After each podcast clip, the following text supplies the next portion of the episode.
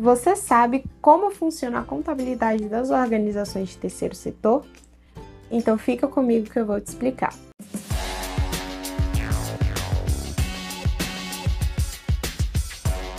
Sejam todos bem-vindos a mais um vídeo da série Conexão Rápida. Meu nome é Ellen Brito, sou graduada em Ciências Contábeis pela Universidade de Brasília e faço parte do projeto de extensão Contabilidade Conectada. Neste canal, nós postamos vários vídeos sobre temas relacionados com a contabilidade e a educação financeira. Então, se inscreva no nosso canal e deixe seu like. Vamos iniciar relembrando quais são os tipos de organizações. Temos três. No primeiro setor, é reservado ao poder público com o objetivo de administrar os bens públicos e garantir os direitos à população. No segundo setor estão as empresas privadas, com o CNPJ, e o objetivo delas é gerar lucro. Para o terceiro setor, temos as instituições sem fins lucrativos, que não sofrem influências externas nem do primeiro nem do segundo setor e também não visam lucro.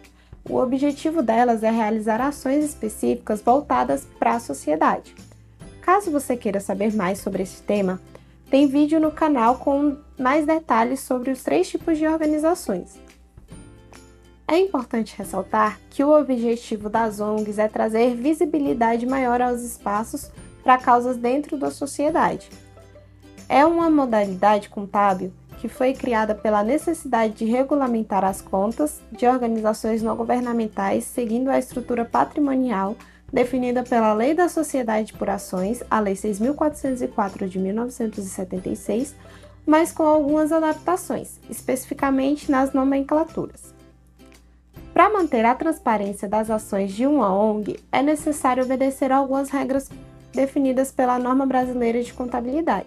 A primeira diferença e mais importante é que a contabilidade das ONGs não existe lucro. As receitas e despesas devem ser reconhecidas de acordo com o regime de competência, e o valor contabilizado através das demonstrações de superávit ou déficit do exercício é incorporado através do patrimônio social da entidade em seu balanço patrimonial. Um demonstrativo exclusivo do terceiro setor é a demonstração das mutações do patrimônio social, feita para esclarecer as mutações nas contas do patrimônio social que complementam os dados do superávit ou déficit das demonstrações do exercício. A primeira vantagem para essa entidade é a isenção da grande maioria dos tributos, pelo fato de o objetivo ser promover o bem-estar social em áreas nas quais o Estado não está sendo capaz de promover, as ONGs não precisam recolher os tributos. É como se a ONG estivesse pagando os impostos através do seu trabalho que presta à sociedade. As organizações de terceiro setor recolhem apenas 1% do PIS, sendo isentas do COFINS e do RPJ, como por exemplo. Porém, é importante se certificar de que a contabilidade das ONGs está sendo realizada com exatidão, sobre o risco de ter o registro cassado ou ter a sua organização entendida como um negócio convencional. E aí, gostaram? Esse foi o vídeo de hoje.